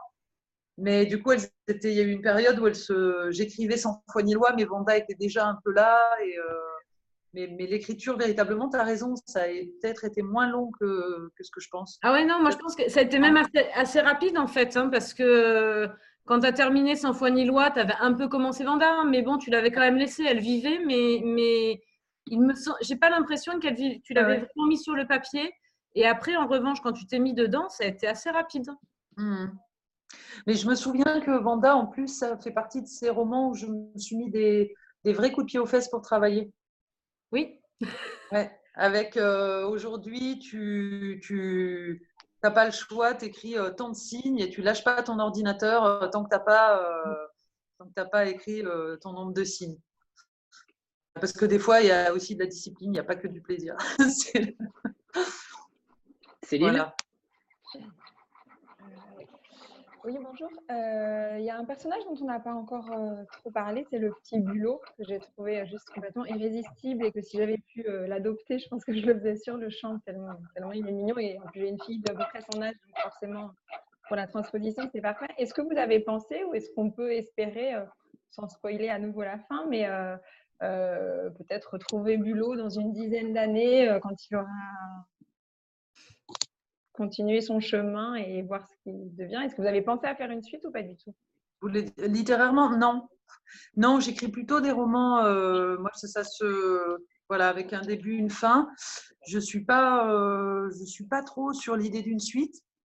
C'est marrant parce que j'avais peut-être réfléchi à l'idée d'une suite justement avec euh, Sans foi ni loi. Je ne sais pas si vous l'avez lu. Non, mais sans foi ni loi, je m'étais posé la question, et aussi parce qu'il y a une enfant, justement, qui. Et je me disais, tiens, est-ce que ce serait pas intéressant de revoir cet enfant, euh, euh, la fille de, l'héroïne, euh, dix ans plus tard Et bon, pour l'instant, c'est resté en, en, suspens, parce que j'aime bien quand même qu'il y ait. Et en plus, bon, faut quand même être honnête, la fin étant quand même assez sombre. On peut, on peut imaginer. J'ai presque envie de dire que peut-être la, on va dire que la, suite, je l'ai déjà écrit quand j'ai écrit, euh, j'ai écrit en, jeunesse jeunesse, c'est une trilogie qui s'appelle euh, L'ogre pulvère moutarde et qui se passe dans un foyer d'enfants. Donc, mais non, sinon c'est des one shots. J'écris plutôt des, romans Mais je pensais éventuellement à une suite beaucoup plus lointaine quand Bulot, à son tour, pourra être adulte et envisager la paternité ou ce genre de. Alors peut-être qu'en revanche, j'écrirai je, un jour un bouquin sur un, un personnage qui aurait eu ce type de vécu, mais peut-être pas forcément cet enfant-là. Voilà. Pour moi, Noé, là, il est, ça se, ça s'arrête là, quoi. Jean-Marc, si. Oui, pardon. non, elle n'est pas déçue. Non. Non, je, je, vais l'adopter, c'est pas grave. Jean-Marc? J'avais posé la même question que Céline sur, sur la suite, puisque sans spoiler la fin, je trouvais que euh, la fin se prêtait vraiment à, pas à une suite, d'ailleurs à plusieurs pistes de, de, suite, parce qu'il y avait plusieurs fils qui pouvaient être, être tirés. Euh, mais j'ai bien noté qu'il y aurait euh, peut-être une suite pour Sans foi ni loi, pourquoi pas un jour, ça pourra mûrir, tant mieux. En revanche, donc je rebondis sur une autre question au pied levé, pour ce que disait Alice tout à l'heure, sur l'importance des villes et des lieux. C'était déjà le cas dans, dans, dans, dans l'été circulaire, en fait, que que le lieu est aussi captif, enferme, et que les, les, les, les héroïnes que, que, que, vous décrivez dans tous les livres ont toujours besoin de s'échapper euh, du lieu. donc, ils jouent toujours un rôle très très important, que ce soit Cavaillon, que ce soit le Far West, que ce soit là à Marseille.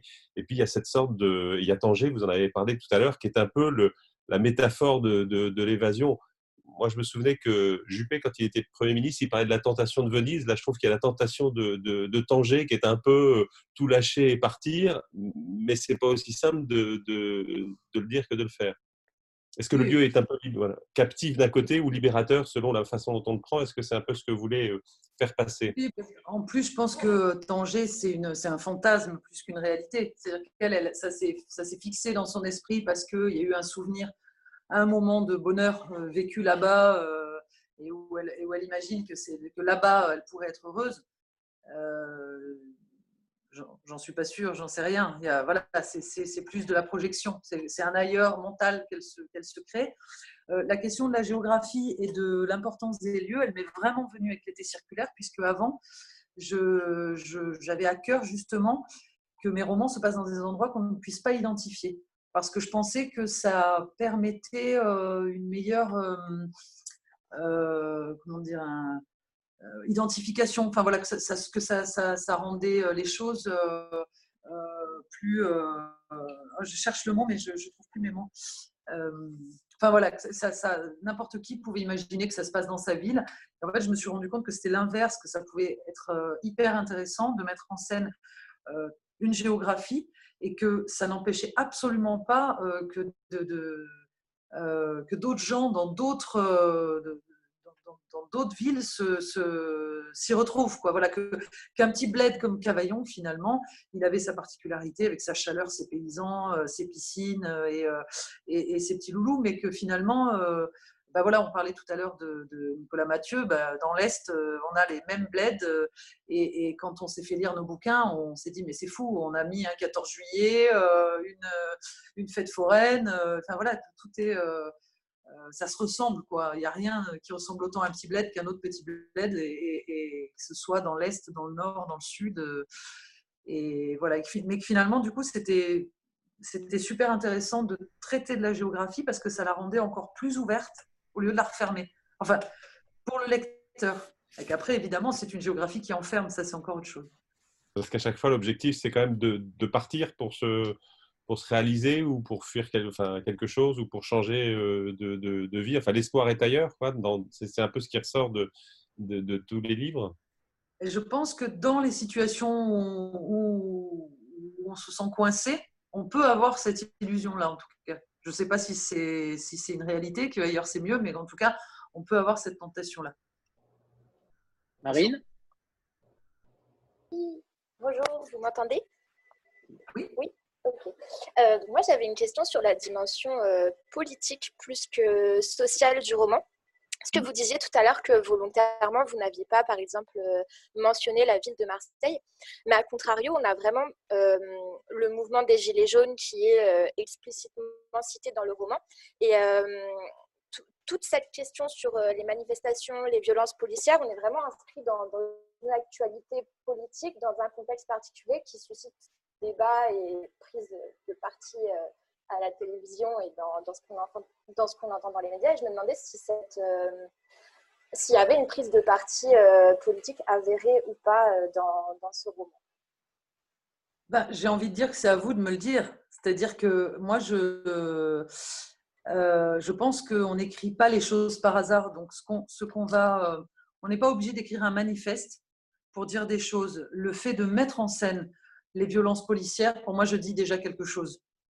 D'ailleurs, c'est une scène qui a pu m'être reprochée aussi par certains lecteurs, disant ah oui, mais quand même c'est un petit peu trop, euh, c'est pas si violent, enfin, et, qui ont identifié qu'il y avait un discours anti-policier dans, dans cette scène-là. Moi, je raconte une scène et effectivement, je la, raconte et la façon dont je la raconte, on peut en tirer les conclusions qu'on souhaite en tirer.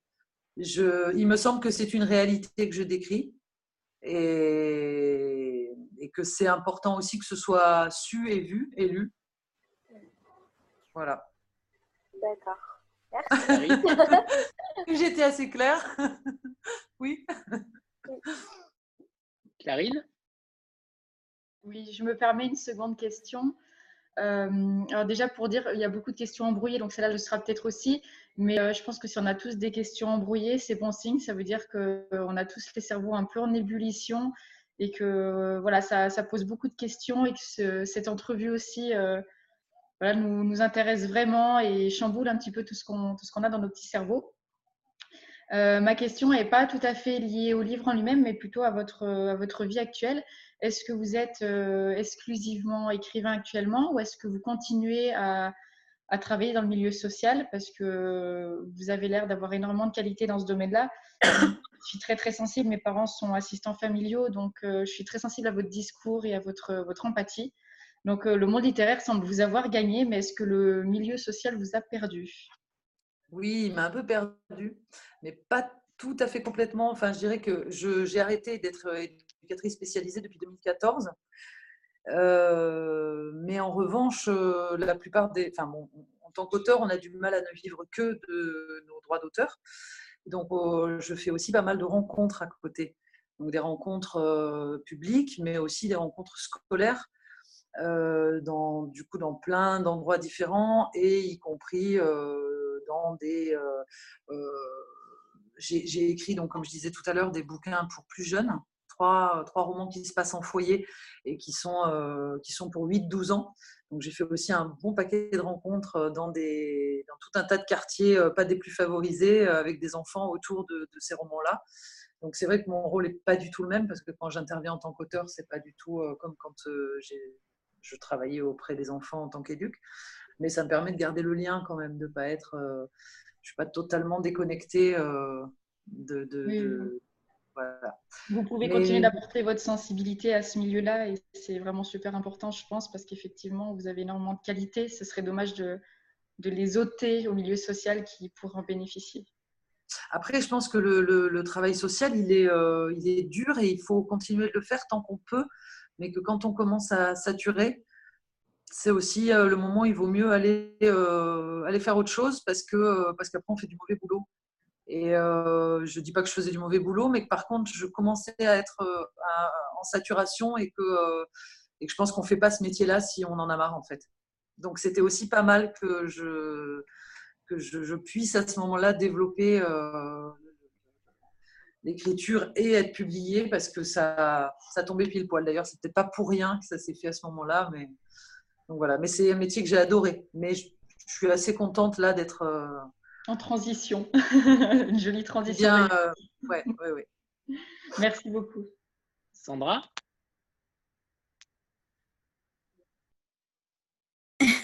Oui, euh, je vais d'abord profiter de, l'opportunité de poser une question pour vous dire que, euh, au-delà de, du sujet de la maternité, de la complexité de la maternité qui m'a beaucoup évidemment euh, émue. Euh, j'ai été très sensible aussi à tous les sujets secondaires dont on a déjà parlé euh, au niveau politique, sociologique. Enfin voilà, j'ai trouvé que vous les racontiez très bien, l'hôpital psychiatrique, les patients le personnel, voilà, les, manifestations. J'ai trouvé que c'était superbement écrit et qu'on trouvait beaucoup d'émotions. Au-delà de ça, je voudrais revenir, comme, comme Céline tout à l'heure l'a fait, sur le personnage de, de Noé, qui, qui, nous a évidemment, je pense, tous émus, ceux qui ont lu le livre. Euh, c'est un enfant et en fait ma question euh, euh, porte sur justement l'écriture de, de l'émotion d'un enfant parce que c'est un enfant quand même particulier qui protège aussi beaucoup sa mère. est-ce que, est que le fait d'écrire à propos d'un enfant, des émotions d'un enfant, est-ce que ça apporte des résistances en tant qu'écrivain plus que d'écrire sur un adulte, par exemple? Il y a des difficultés, je dirais plus que des résistances. C'est-à-dire que j'ai, je, ça, c'est quelque chose dont je me souviens bien quand j'ai commencé l'écriture au tout début. J'avais envisagé qu'il y ait des passages qui soient plus euh, dans la tête de Noé. C'est-à-dire que, vous voyez, moi, j'ai un narrateur extérieur, mais euh, en focalisation. Et j'avais commencé un chapitre avec une focalisation interne sur l'enfant, donc en étant vraiment plus dans la tête de l'enfant. Euh, et on s'était dit, donc avec mon éditrice, euh, que c'était. Moi-même, j'étais pas sûre.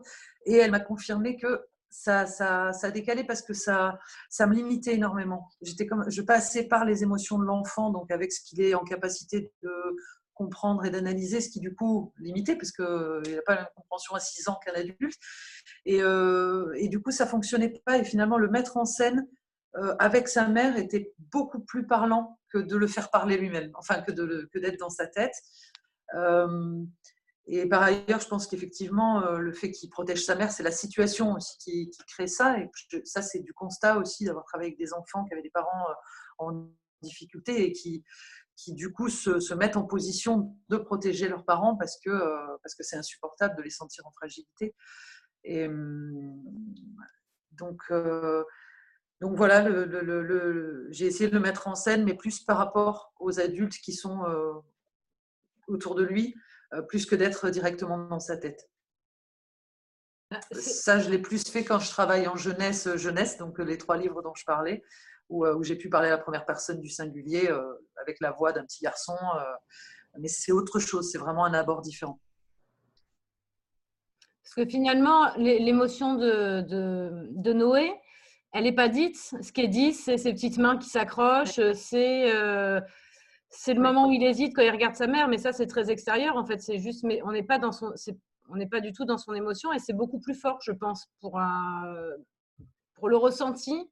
Et ça te permettait, en tout cas, vraiment d'ouvrir ton, ton, ton, champ par rapport à, alors que la voix de Noël le refermait énormément euh, sur ton premier essai. C'est ça. Et c'est le fameux euh, show don't tell, c'est-à-dire euh, montre-le mais ne le dis pas. Et on le saura, on le, on le, vivra bien plus fort si tu le montres plutôt que de le raconter. Et je pense que ça, c'était un bon choix. C'est très, très, réussi, effectivement, sur ce plan-là. C'est vraiment très, très bien écrit.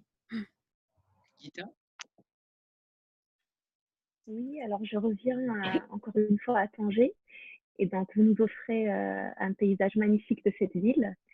Et, euh, et donc en fait, euh, moi ma question c'est, on entend plus parler ou enfin de situations plutôt inverses des personnes qui sont de l'autre côté et qui ont le rêve de, d'atteindre le sol français.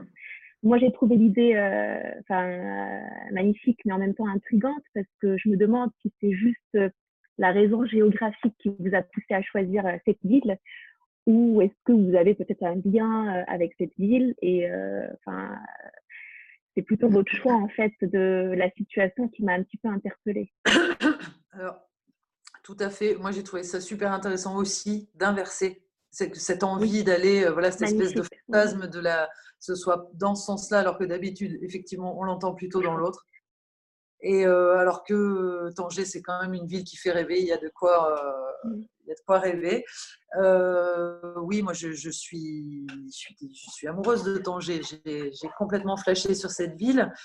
Euh, je pense que dans la description que j'en fais, il y a aussi un, petit mélange avec euh, la ville de Madia en Tunisie, qui est une ville que j'ai mmh. beaucoup aimée aussi. Donc, je pense par exemple quand je décris le port, le, le, port de Tanger est très bétonné, alors que le port de Madia est encore très euh, avec beaucoup de bateaux, avec les coques bleues, ce que je décris des coques bleues, tout ça, c'est peut-être plus, euh, la Tunisie.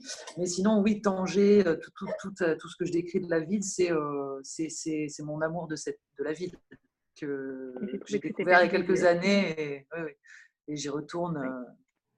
Et d'ailleurs, en fait, pour être tout à fait juste, en ce moment même, je devrais y être, mais mes billets ont été annulés. Peut-être bientôt, j'espère. Oui, oui, oui, on espère. Mais en tout cas, c'est merveilleux et c'est réussi. On, on a l'impression d'être vraiment à Tanger. Et c'est une ville que vous connaissez? Oui, je suis d'origine marocaine, donc euh, oui, je connais parfaitement. Alors avant de passer aux, questions euh, supplémentaires qui sont encore nombreuses, est-ce qu'on peut faire un, un, selfie entre guillemets virtuel avant que, avant que certains ne partent si jamais? Donc, mettez-vous sur votre plus beau profil. Je le fais, hein. c'est moi qui le fais, Marion, pas d'inquiétude. Oui, d'accord. Je voyais dans le regard l'inquiétude. Euh, j'ai pas tout le monde, comment je vais voilà, faire? ça. Donc, 3, 2, 1. Ah, certaines qui se sont déconnectées au même moment.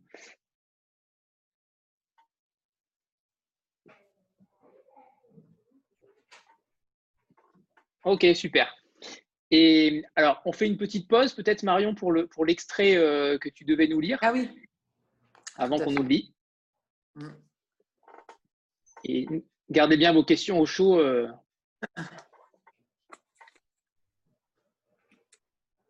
Le son est bon, ça va ou je... on m'entend bien quand je parle comme ça? Ouais. C'est parfait, oui. Dans la lumière qui décline, le visage de Noé est orange, ses yeux dorés. Vanda s'assied derrière lui, l'enlace. Maintenant, elle voudrait qu'ils disparaissent, les autres. Même Jimmy, qui lui sourit avec l'air de dire qu'il resterait bien un peu plus longtemps. D'ailleurs, il s'approche, se penche vers elle. Si tu veux, je vais acheter des pizzas. Non, on va rester tous les deux. C'est pas que je vous vire, mais Noé doit se coucher tôt et moi aussi je suis crevée. Jimmy a l'air déçu. Il joue avec le sable, en saisit des poignets et le laisse filer entre ses doigts. recommence. J'ai oublié de te dire que Simon est dans le coin. Je sais. Il voudrait te voir. Enfin, c'est ce qu'il a dit. On était bien bourrés. Il n'a pas changé en fait. Et il n'a plus l'air de t'en vouloir. En même temps, il y a prescription. Pourquoi il m'en voudrait? Non, mais je sais pas, comme tu l'as quitté, tout ça. Vanda relève la tête, fixe Jimmy. Elle est contrariée, anxieuse. Ça se voit à ses pupilles étrécies, sa ride du lion plus prononcée. Il y a son cou aussi qui se dresse comme un cobra aristocratique. Et alors? Non, mais rien, laisse tomber. Je voulais juste te dire qu'il avait envie de te voir. Sa mère est morte, c'est pour ça qu'il est revenu. Appelle-le, je t'envoie son nouveau numéro. Quand les copains s'en vont, Vanda et Noé restent encore un moment plantés dans le sable comme les pattes des dinosaures. Ils regardent le soleil s'enfoncer dans l'eau. Vanda garde ses bras autour du gamin, bien serrés. Elle sent monter l'angoisse, une vague noire qui va fondre sur eux. Elle le sait, la venue de l'autre et son insistance à la revoir sont autant de signes.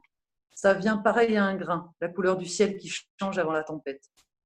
Le corps de son fils la rassure, une réalité palpable, ce qu'elle a de meilleur. Eux deux, tout seuls. Rien que son fils et elle, il n'y a que ça qui compte vraiment au final. Son visage dans sa nuque, elle renifle son odeur comme une bête, se retient de le mordre. Je pourrais mourir pour toi. L'enfant serait dit, voudrait peut-être échapper à l'étreinte. Y a quoi en face? Je te l'ai déjà dit. Si tu nages tout droit, c'est l'Algérie. Si tu dérives, le Maroc. On ira? Oui, mon grand, on ira. Voilà. Merci Marion. On enchaîne avec Alicia? Oui, alors je pense que ça rejoindra peut-être euh, des questions sur, sur vos inspirations. Moi, c'est une, question assez précise sur, euh, l'oiseau euh, qui intervient à un moment dans le récit, donc pas de spoil hein, pour ceux qui l'ont pas lu. mais est-ce que, enfin, pourquoi cette, cette race particulière d'oiseau? Est-ce qu'on doit y voir une référence à Donatarte et, et son chardonneret? Non, mais j'ai alors moi j'ai adoré le Maître des illusions par ailleurs de Donatarte, mais j'ai été moins convaincue par le chardonneret voilà, que j'ai lu aussi, mais j'ai mis du temps à lire et que je, voilà, ça m'a moins euh, emballé. Euh, le chardonneret, non, en fait, je cherchais euh, un oiseau qui soit rare à la vente, interdit à la vente, et qui soit pas non plus totalement hors de prix. Qui soit, enfin voilà, il me fallait un oiseau qu'elle ait envie d'offrir à, son fils, illégalement, cher, mais pas au point qu'elle ait besoin de faire un braquage pour lui offrir. Donc, euh, donc là, je suis un petit peu allée me renseigner et j'ai regardé un petit peu euh, euh, les oiseaux qu'on pouvait trouver en contrebande. Et en effet, le chardonneret apparaissait en, assez rapidement. Et je, trouvais que je trouve que c'est un très bel oiseau et, le nom est très beau aussi, chardonneret. Donc, c'est un peu tout ça qui m'a fait, qui m'a fait choisir cet oiseau-là. Voilà. Anaë?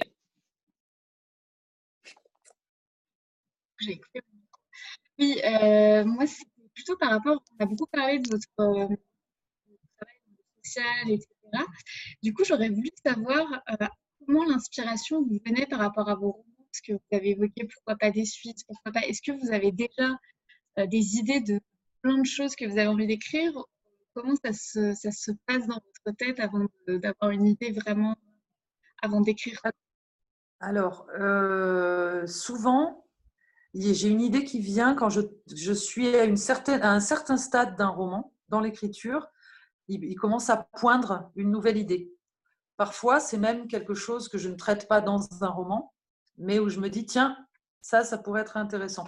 Un personnage secondaire où je me dis, tiens, ce profil-là, il pourrait devenir un personnage principal, euh, ce profil, pas forcément ce personnage, mais voilà, il y a quelque chose que je ne vais pas développer dans un premier roman, mais où je me dis, tiens, ça, ça pourrait être creusé autrement et utilisé. Après, je pense qu'il y a tout un tas de vieilles idées que j'ai, des notes, des choses, euh, et qui, sont dormantes, on va dire, et puis qui soudain vont venir euh, se, voilà, se cogner à autre chose, euh, à quelque chose que je vois, quelque chose que j'entends, et les, deux vont, vont créer une histoire. Ça dépend à chaque fois. Euh, parfois, souvent, ça naît d'une scène, en fait.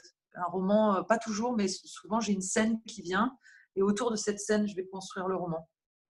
Parce que des fois, c'est la scène de départ, mais pas toujours. Des fois, la, ça peut être euh, une scène de la fin ou une scène du milieu, mais ça se, construit comme ça. Voilà.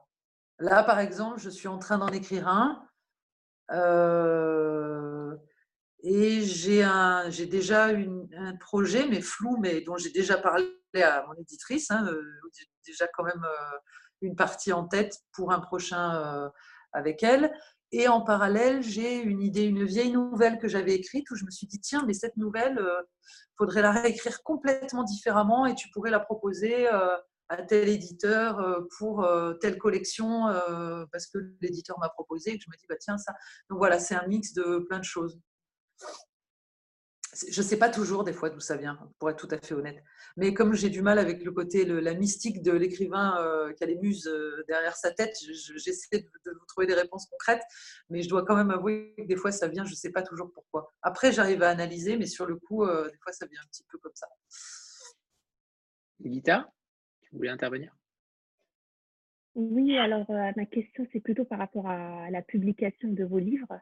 J'ai vu que vous êtes passé par d'autres maisons d'édition pour vos précédents euh, livres. Est-ce que c'est plus par rapport au catalogue ou, est-ce qu'il y a d'autres raisons euh, du changement de la maison d'édition? Et en fait, c'est que mes premiers romans sont en jeunesse. Oui. Alors, ils sont tout à fait lisibles par des adultes, mais il se trouve que c'est une collection young adulte euh, et, que j'avais aussi envie d'aller faire un tour en littérature adulte, même si je défends le fait que les adultes doivent aller lire de la, jeunesse, mais euh, je crois que j'avais envie d'essayer. De, voilà. Au départ, c'était une rencontre avec, euh, avec l'éditrice que Caroline a remplacée. Et, qui me disait depuis longtemps, allez, viens, on fait un bouquin, propose-moi quelque chose en, adulte. Et du coup, ça m'a mis un petit coup de, euh, une petite envie quoi, quand on est attendu ou qu'on a quelqu'un qui nous motive pour. Euh, et, euh, et, du coup, j'ai commencé, mais, mais depuis, je suis, en adulte, je, je n'ai publié que chez Albin Michel parce que ça se passe très bien avec Caroline, ça se passe très bien avec l'équipe. C'est vraiment une, une, super équipe qui me soutient, qui m'accompagne. et du coup, j'ai pas de raison de, de changer d'éditeur. Et j'alterne en revanche entre un éditeur jeunesse et, un, et mon éditeur adulte. Et donc pour le prochain, ce serait plutôt jeunesse ou adulte? Le prochain sera en jeunesse. Il sortira, j'espère, je pense, en janvier 2021. C'est le huis clos sur le voilier, celui-là? Oui, oui. D'accord. Mais c'est pareil, c'est comme sans foi ni loi. Euh, je pense qu'il est tout à fait. Euh, les adultes peuvent tout à fait le lire et se, et se régaler en le lisant. Hein. C'est pas. C'est des personnages un peu plus jeunes, ces personnages qui ont 17, euh, à peu près 17 ans, mais dans des problématiques qui peuvent tout à fait toucher les adultes, euh, je pense. Voilà. Clarine? Oui, c'est encore moi. J'ai encore une question euh, qui est plus sur le côté éditorial cette fois-ci, euh, pour le choix de la couverture. Euh, parce qu'à la, à la lecture, il m'a semblé que, la, que Vanda serait plus méditerranéenne, effectivement, avec des cheveux bouclés, etc. Donc, qu'est-ce qui, a, qu'est-ce qui a acté le choix de cette couverture où la femme est un peu différente de, de, de ce qu'est Vanda dans l'imaginaire, du moins, que, qu'on peut avoir quand on lit? Au demeurant très belle, hein, la, couverture, mais effectivement, voilà, j'ai trouvé qu'il y avait une différence entre la Vanda qu'on imaginait et celle qu'on voit. Donc, euh, pourquoi ce, choix de couverture? Alors, je, je, vais, je vais renvoyer la question à Caroline, parce que je pense que là-dessus, elle pourra bien, bien répondre, mais quand même, je, vais juste donner un petit... Euh, euh, je pense quand même que la couverture, l'important, ce n'est pas forcément d'être collé au personnage, mais de renvoyer une, une impression, une émotion quelque chose qui parle du roman, même si les personnages sont pas euh, extrêmement, euh, enfin voilà, sont pas collés euh, à ma description, à moi dans le, dans le roman. Mais peut-être Caroline peut en dire un peu plus parce que pour le coup, les couvertures, même si on en discute, c'est l'éditeur qui, qui a le dernier mot. En fait, pour la couverture, il y avait une, enfin moi, il y avait une chose dont j'étais sûre, c'est que c'est que je voulais qu'elle raconte ça aurait pu être plein de choses. Ça aurait pu être une femme devant la mer à Marseille. Ça aurait pu être beaucoup de choses. Et en fait, ce qui me semblait important, mais c'est comme des discussions qu'on avait eues avec Marion, c'était euh, qui, est, qui est cette mère et cet enfant. Arriver à trouver exactement ce qu'il y a dans le texte, c'est très difficile parce que même si on travaille avec beaucoup de banques d'images, c'est pas évident. Et ça n'a pas beaucoup d'intérêt parce que le lecteur, en fait, il connaît pas le livre. Il se fera son imaginaire, il se fera derrière.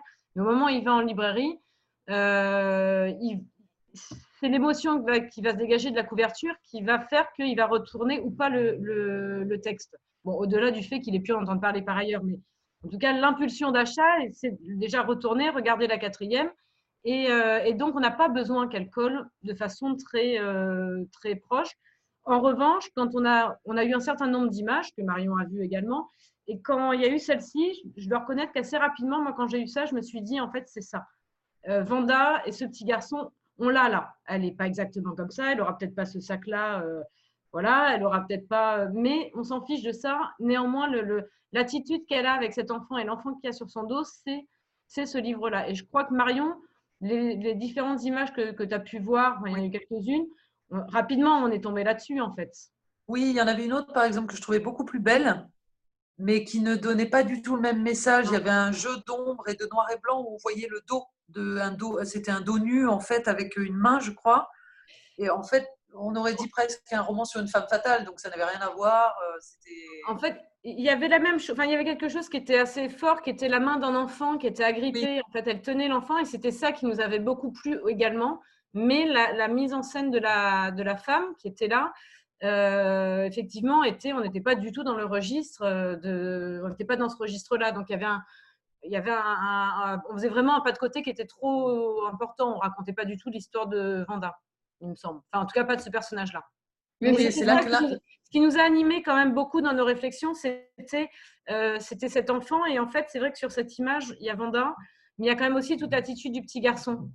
Et c'est lui qui a quand même beaucoup alimenté notre réflexion.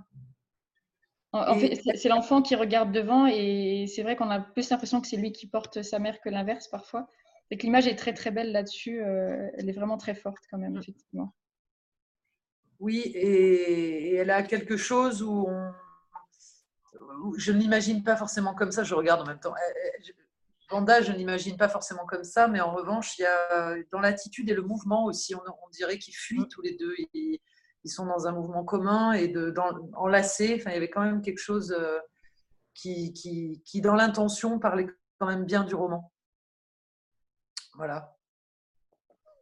Elle vous a plu à vous la couverture? Oui. Je la trouve très très belle. Hein. Puis on sent, la, on sent la, tendresse aussi de cette femme sur cette couverture, les yeux tombants. Euh, on sent qu'il y a quand même une émotion claire et nette sur la couverture. L'enfant qui pleure un petit peu, qui est un peu bougon. Euh, on sent qu'il y a une réelle, euh, une réelle chape de plomb, en tout cas, sur, sur les deux. Clairement. Est-ce que quelqu'un a une autre question? D'ailleurs, l'âge de l'enfant ne correspond pas à Noé non plus. Hein. Non, je pense qu'il est plus grand. Noé?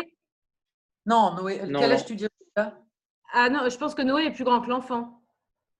Ah, moi, je, tu aussi, l'inverse. Pour moi, il n'a pas plus de 4 ans, là. Hein. Ah, tu crois?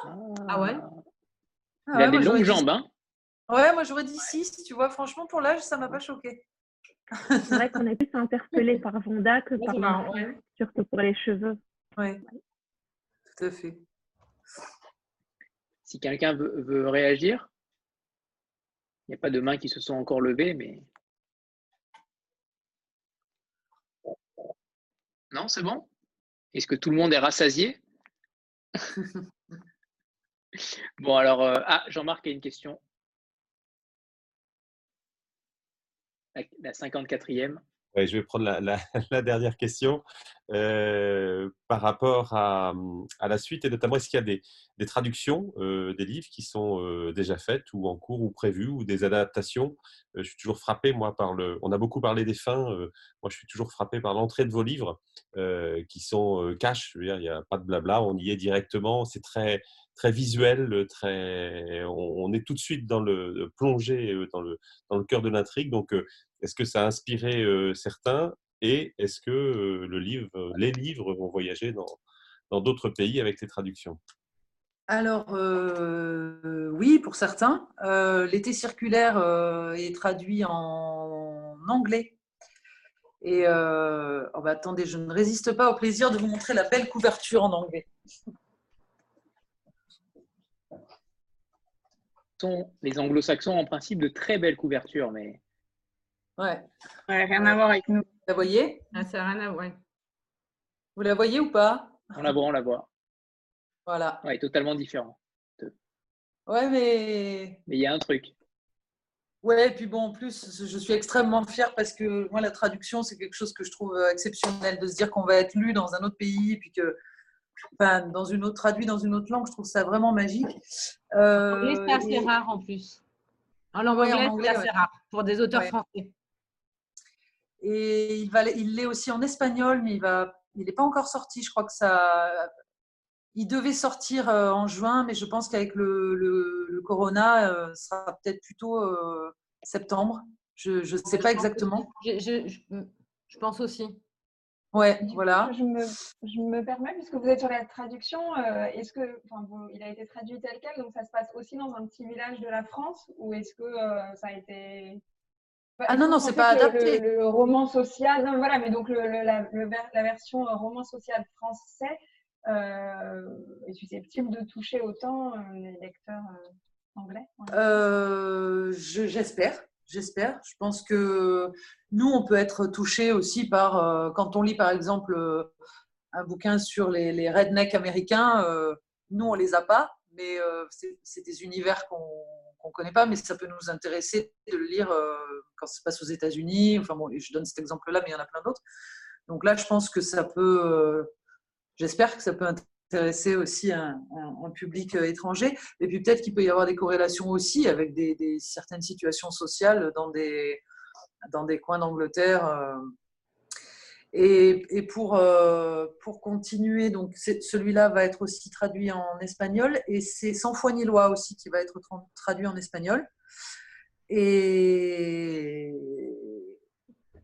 l'été circulaire va aussi normalement être adapté au cinéma, mais on, est en attente. Euh, les droits ont été euh, réservés et c'est en cours, on va dire. Voilà. Et j'ai une dernière question peut-être. Euh, c'est vos inspirations littéraires. Qu'est-ce que vous lisez? Est-ce que vous est-ce que vous êtes fan absolu de polar et vous ne lisez que ça, ou est-ce que vous lisez un peu de tout? Alors en ce moment, rien. Je galère parce que j'arrive pas du tout à, lire. Mais je pense que je suis pas la seule à avoir traversé cette difficulté pendant le confinement. donc j'ai eu beaucoup de mal à lire. Euh, non, non, alors moi, mes inspirations, elles ne sont pas euh, essentiellement polar. J'ai même découvert plutôt tard le polar. Euh, roman noir, en revanche, oui, beaucoup. Si vous deviez citer deux auteurs, deux auteurs phares que vous appréciez particulièrement? Alors, ouais, alors je, je dirais Maupassant. Maupassant, dont je suis fan absolu. Et John Fante. D'accord. Voilà. Jean-Marc est ravi. Mais là, euh, que deux, c'est un peu, euh, c'est un peu court. Il pourrait, je pourrais y ajouter euh, plein, mais en fait, Joyce Carol Oates, que j'aime beaucoup. Après, il y a les grands classiques que j'ai adorés, comme les, les, les, Jack London. voilà, mais ouais, je dirais qu'en termes de, de, de, ce, qui, ce qui peut peut-être se rapprocher le plus de mes inspirations réelles, c'est-à-dire non pas juste de ce que j'aime lire, mais de ce, que, de ce dont je peux peut-être me nourrir aussi pour, euh, dans, mon, dans mon rapport à l'écriture, je dirais que ce serait ouais, Maupassant, Fanté, et Maupassant sans prétention aucune, hein, mais ni Fanté, mais disons que son, traitement des, euh, justement des situations euh, sociales, je pense à tous ces petits récits de, très réalistes où il parle de, la France en, galère euh, et, où il, en fait il n'amène jamais un discours, juste il raconte euh, un événement, une injustice, une situation euh, terrible, mais avec son air de pas y toucher, il va, il fait mieux que mille discours. Ouais, et puis je disais John Fante pour la tendresse, pour la, façon dont il traite de, des relations humaines avec une tendresse folle et, sans, sans affaîtrie. il est à la fois dans la crudité, dans le social et, dans une humanité euh, incroyable. Ce sont des très bons choix apparemment. En plus, soit. Si quelqu'un a une autre question, sinon, sinon on, va, on va se quitter euh, merveilleusement bien. C'est bon pour tout le monde? En tout cas, euh, c'était plein de questions différentes qui ont nourri le, le débat. C'est très chouette. C'est grâce à vous, Marion. Hein. Alors, est-ce que, est que Caroline est là ou pas? Oui, elle est là. J'arrivais pas à me reconnecter. Ok, super. Je t'ai plus, moi. Je ne l'ai plus dans les petits carrés. Elle a disparu. Ah. alors, alors, déjà, vous remercier toutes les deux parce que c'est vraiment euh, très appréciable d'avoir euh, une telle auteure avec nous et, une éditrice aussi qui est là pour, pour parler de son travail, même si euh, elle est très modeste. Donc, merci, merci infiniment à toutes les deux et, à Claire Lajonchère qui nous a mis en relation, sans qui ben, rien n'aurait pu euh, forcément être possible. Donc, euh, merci à toutes les trois infiniment et surtout à tout le monde euh, pour toutes ces questions et, ces échanges passionnants. Merci infiniment. Merci beaucoup. Merci beaucoup à, vous, hein. tous. Merci. Encore. Au revoir tout le monde. Au revoir. Au revoir, merci. Merci.